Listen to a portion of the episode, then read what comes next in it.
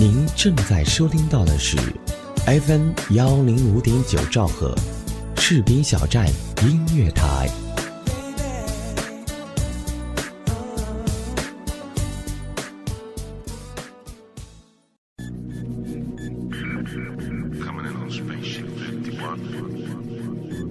士兵小站立足精品，打造视听完美享受，铸造品质，突破创新，缔造卓越品牌效应，创造价值，做精品电台。FM 幺零五点九，士兵小寨音乐台，创新力求发展，品质营造未来。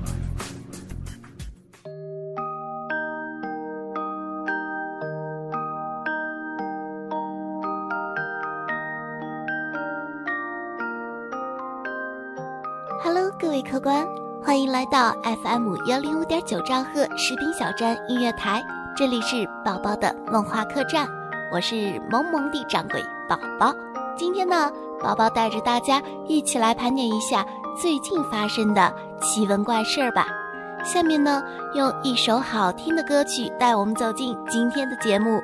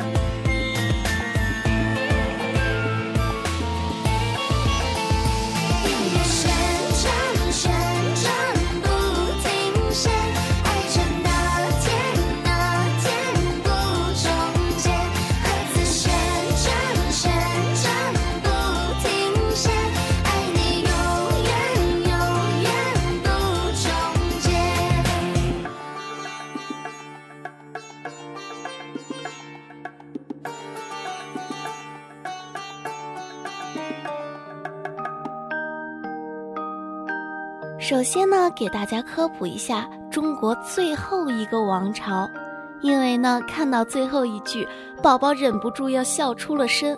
这中国最后一个王朝呀，叫万顺天国。万顺天国呢，是指1990年到1992年期间，在河南嵩县、南召县等地由李成福为首成立的一个政教合一的君主国。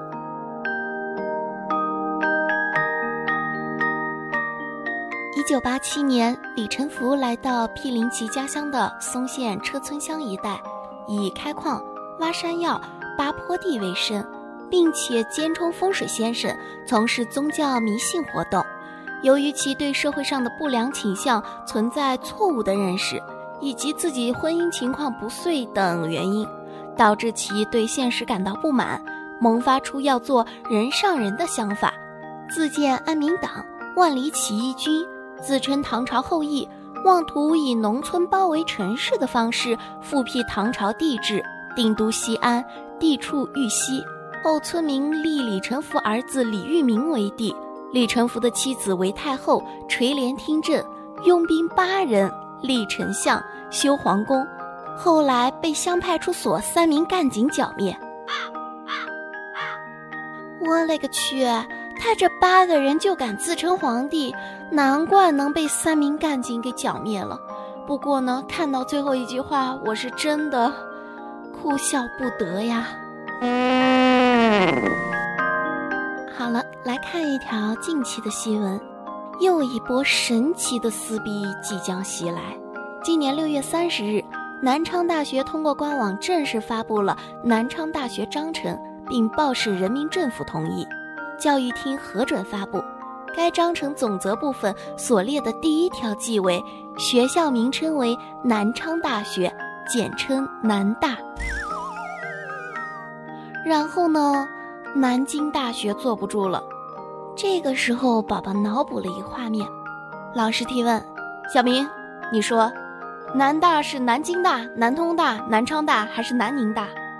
对此呢，南开大学表示笑而不语。不过呀，说完大学，这高考又出了许多奇葩事儿。这二零一五年，广东恩平高考状元获得现金加洋房的丰厚奖励，一时间羡煞了小伙伴们。于是呢，状元雕像、状元语录、状元内裤、状元邮票、状元笔记开始兴起。状元现象似乎变得越来越疯狂。唉，脑残到了极致也是一种变态啊！难道你们都不知道雕像是要死了之后才立的吗？再说了，没有那些学渣，哪能衬托出状元的优秀？衡量人才，非要分数高才是王道吗？那像这样的，到底算不算人才呀？安徽宣城应届毕业生高宽写了三千字文言文，自荐上南大，自比少年钱钟书。而今年高考，高宽只有四百九十三分。据高宽的老师说，他是一个读书的种子，但在现行制度下爱莫能助。那么问题来了，这位才子是上南昌大学还是南京大学？凭着三千字文言文就想上重点，让苦读十多年、各科优秀的学生该咋办呀？你这么有才，不上名校也有出路吧？依我看，这样的读书种子，还是等到有了时光机器送回古代去吧。才子呀，想必这几个字绝对难不倒你。上周呀，南京的小学生们开始期末考试了。一位妈妈在朋友圈里晒出了一年级女儿的语文试卷，里面考了四个看图写字。都是象形文字，该妈妈还是南大中文系硕士，她不禁吐槽：这四个字能认识俩的就算高材生，认识四个的估计得是文献学博士。那么问题又来了，这位母亲是南昌大学的还是南京大学的呀？哎，有什么难的？课本上其实都有，只是考验他们的记忆力啊。对此呢，校方回应。我们的目标就是培养文献学博士，唉，老师们，你们还是放过小学生吧。前几天呀，广东有一位林先生从东江捞出了四十四根疑似乌木的木头，可木头刚从江底捞出来，林先生就被人举报倒卖古木，于是呢，警方暂扣了这批木头。相关负责人表示，如果呢这批木头需要上交给国家，文物管理部门将补贴林先生等人的打捞费用。此外呢，为了表彰林先生。当地政府还将对林先生给予物质和精神的奖励，奖励五千元加荣誉证书一枚。唉，自从这护宝笔记在网络上播出之后，这上交国家的梗就是停不了了呀。林先生算不算是演绎了真人版的护宝笔记呢？话说呀，像阳光、空气这么珍贵的东西，国家都让我们免费用了，那么我们还有什么理由在这里抱怨呢？前几天呀，我在路边捡了几块石头放在家里，现在想想还挺后怕的呢。看到下面这个画面，我又开始相信爱情了。前几天坐公交车。看到一个男孩和一个女孩坐一块儿，女孩靠着窗睡着了，男孩呢看着女孩，轻轻地在女孩的脸上亲了一口，女孩醒了，这该是多么美好的画面！如果他们认识的话。六月二十九日，赴穗游玩的失踪女子徐某被发现尸沉大学城，现在呢，凶手抓住了。你猜猜他为啥杀人？因为网购被退货，心里不爽，于是，在大街上随便找了个人，也就是徐某，把人家掐死了。心情不好，理由真的很充分，太可怕了。我们还能不能愉快的网购了？哎，宝宝网购了四年了，谢店主的不杀之恩。哎。说多累得慌，还是在法庭上慢慢忏悔吧。在美国佛州法庭，二日审理了一起盗窃案，法官当场认出了嫌犯就是自己的初中同学。嗯，你不是某某初中毕业的吗？当年我们初中是最好的学生呀，怎么现在变成这样呢？嫌犯一见老同学，先是激动。随后无地自容，苦笑捂脸，陷入了崩溃。看到这个消息，宝宝竟然觉得有点难过。成为罪犯也不是他的梦想，只是感叹人生没有机会重来。好好改造吧，希望他的善念能够发芽。梦想，停不住的是脚步。道路走不完的是时间，成长留不下的是生活。FM 幺零五点九兆赫，士兵小站音乐广播。走过青春，有过梦想，经历生活，留下最真实的自己。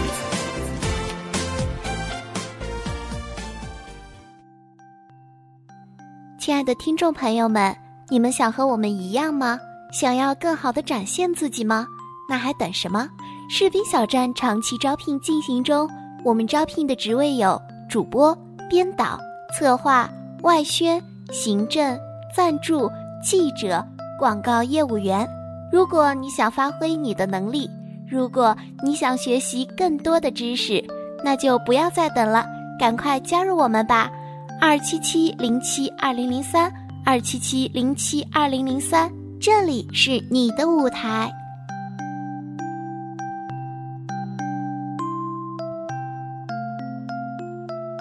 好了，广告打完了，我们继续回到主题。奉劝各位，千万不要触碰法律的底线。不过呢，有些人在无奈之下，也只好去做坏事儿了。一年前。有一位情急之下的丈夫，为了给白血病妻子筹钱放疗而抢劫医院，被判入狱。如今躺在病床上的妻子，只希望能和狱中的丈夫见上一面。七月一日，在志愿者江西省卫管所的帮助下，这对九零后的夫妻呢，在狱中相见。上午十点，张冬梅在狱警的陪伴下，通过了一道道安全门，来到高墙时，她已经泪流满面。当看见那个熟悉的身影，她忍不住哭着奔了过去，紧紧搂住丈夫的腰，把头埋在丈夫的胸前，看着妻子，这小伙也是泪流满面。别哭，你身体不好，别伤心了。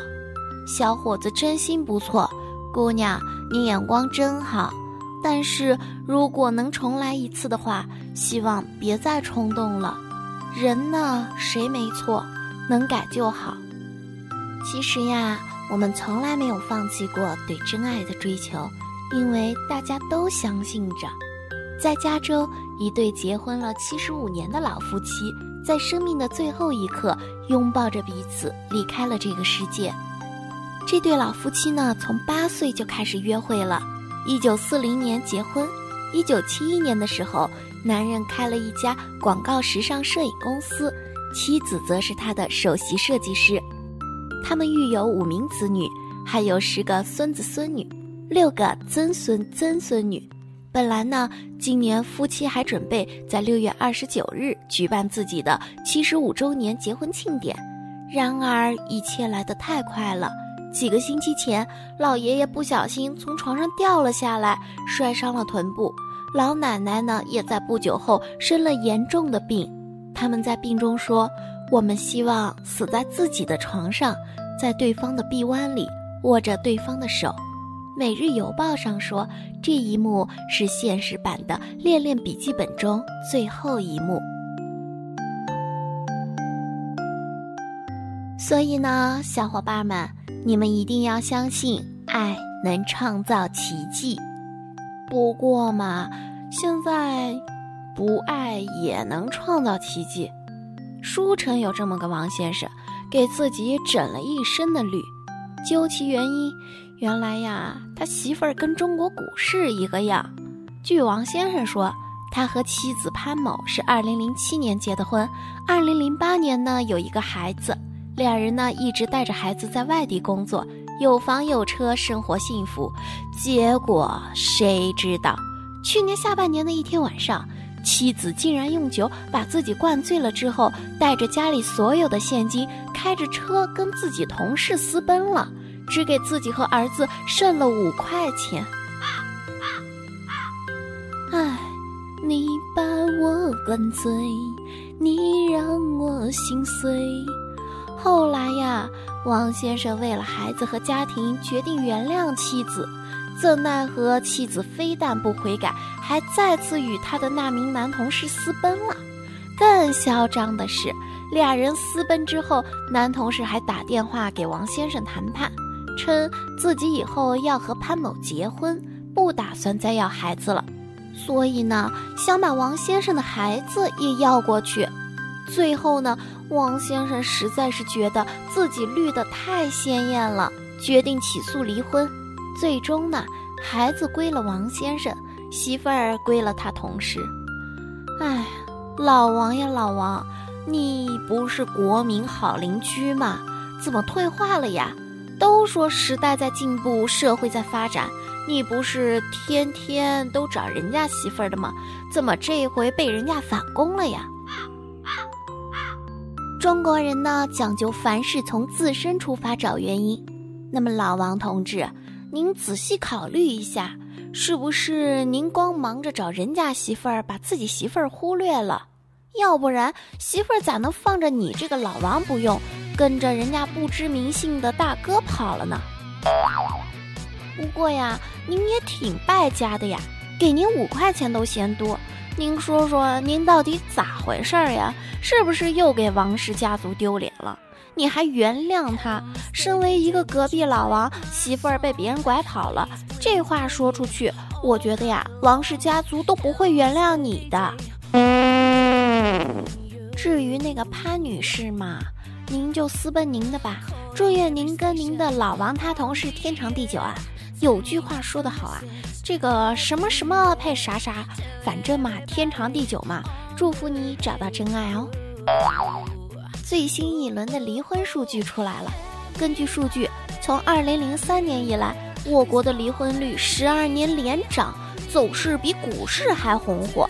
这些离婚案例中有很多都是涉及婚外情的。这时候呢，有人发言了，一些社交工具就更可能成为诱发婚外情的工具，变为婚姻新杀手。咦，这是什么逻辑？出车祸怪汽车，便秘怪马桶，学渣怪手机。社交软件无辜的说：“这关我什么事儿呀？我招谁惹谁了？”醒醒吧，别什么事儿都怪时代，怪互联网。这个老王呢，就用实际行动告诉了我们：想败家，没钱都能抢钱花；想出轨，同事也能整一腿。如果你要是真是怪软件的话，那自己把软件卸载了，不就没事儿啦？宝宝觉得吧，人要是心术不正，不光是社交软件的问题。你就算看电视，你都能学坏，就像这位看了偶像剧的小伙子一样。在武汉呀，有一名小伙小陈，在驾校学车的时候爱上了小张，但是呢，一直不敢表白。昨天两人驾考后乘车返回，路上公交车忽然一个刹车，小张一下子倒在小陈的怀里，小陈一激动就上去啃了一口，然后。已经有男友的小张十分感动，然后报警了。从这条新闻里，莫名听出了背景音乐。哎，这个小伙真是一个自带背景音乐和男主光环的男人。不过呢，这姑娘怎么不按剧本来呀？难道不应该是两人吻上了之后，女主脸红心跳，然后跟自己男朋友分手，跟男主幸福的生活在一起吗？大概是因为这哥们儿在对的时间长了一张错的脸，估计啊，要是长得像长腿欧巴，这个姑娘就不会报警了。也不知道呀，这姑娘的男朋友看到这条新闻，会不会再去找小陈把他揍一顿？哎，小伙子，你活得不容易呀！说别人我不敢说。反正呢，我是真不容易。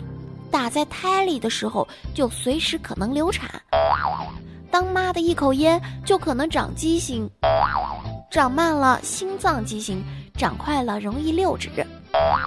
好不容易扛过了十个月，生出来了，一不留神，说不定就让产前把脑袋夹扁了。这些都躲过去了，还有小儿麻痹、百日咳、大脑炎、猩红热还在前面等着我。哭起来容易呛奶，走起路来容易摔跤，碰水水烫，摸火火烧，是个东西撞上咱就是个半死呀。盖多了不长个儿，盖少了容易罗圈腿。总算混到会吃饭、能出门了。天上下暴冰，地上跑汽车，大街小巷是个暗处就可能躲着坏人，赶上谁都是个九死一生呀！这可不是九死一生嘛？谁能想到有些人在学校唱个歌都能把舞台给唱塌了呢？说最近呀，西南科技大学举行了一场。反法西斯战争胜利七十周年纪念歌唱比赛，土建学院的学生在上台演唱《地道战》时，舞台由于晃动幅度太大，突然塌了，幸好无人受伤。更有喜感的是，土建学院呢因祸得福，获得了这场比赛的特别奖。《地道战》一定在这个学校唱火了。男生们心里肯定是想着，幸亏唱的是地道战，不是地雷战啊。不过呀，宝宝认为他们一定是唱的不好听，土地爷听不下去发怒了。你们说实话，是不是因为没有排练好，怕唱不好，所以想了这么一个别出心裁的法子，好能拿个奖？如果不是，那为啥前面的姑娘都这么淡定的看着你们挖地道？什么叫天意呀？天意就是其他学员唱歌啥事儿没有，到图鉴学院唱歌舞台就塌了。虽说呢，这是由于他们乱晃乱嘚瑟引起的吧，但好歹也给他们一个提醒，以后大家成了才，千万别做豆腐渣工程啊！有了意外，大家看见了，经历了，吸取个教训，一笑了之。但有的意外，就真的是一失足成千古恨，让人无论如何也笑不起来了。话说上周呀。有三名成年人带着一名约两岁的小孩到雅安碧峰峡景区的野生动物园区游玩，在观看野生动物的过程中，男孩子将手伸入了外围玻璃下方的一个通风铁网网格内，结果不幸被里面的一只白虎咬住右手，最终呢，小男孩的右手肘关节以下全部被老虎咬掉。动物园的安全措施究竟怎样，咱也没见着。暂不评判，我只是想问问这三个成年人，“监护人”三个字到底是什么意思？为什么大人就看不住一个两岁的孩子，光顾着自己高兴呢？且不说动物园的安全措施总是有大小毛病吧，就是没毛病，你能确定你自己的孩子百分之百安全，不会被钉子划伤手？不会被坏人抱走，或者发生紧急事故，不会被人踩在脚下。既然不能，你哪来那么宽的心，观花望景的？一直以来呢，有多少小孩在动物园发生事故？我们天天说这个动物园安全措施不行，那个动物园管理方法不好。这些当孩子爹妈的，怎么就没有想想自己是不是太疏忽了？倒车把自己孩子撞死的，锁车把孩子放车上闷死的，逛街把孩子带丢的，这些都要怪别人吗？总而言之呀，这么小的孩子出这样的事故，觉得挺伤心，也挺气愤的。劝各位准备当爹妈的小伙伴们，想清楚自己能不能对孩子安全的童年负责再生。而那些有了孩子的父母们，既然你选择了这个孩子，你就要对他负责。各位父母都长点心吧。好了，今天的节目呢就到这里了。梦话客栈感谢各位的光临，我是掌柜宝宝。本节目责编子恒，监制浩然，主播宝宝。感谢您的收听，我们下期再见。今天周五天气晴，万里无云，么么哒。猫咪在屋顶打了一个哈欠，萌萌哒。我穿着粉色裙子，感觉自己萌萌哒。又吃了两个甜筒，感觉赘肉萌萌哒。路上拥堵的车辆滴滴萌哒。忽然下雨的清凉，淅淅沥沥萌萌哒。撑起一把小花伞，感觉自己萌萌哒。我有种魔力，能让心情总是萌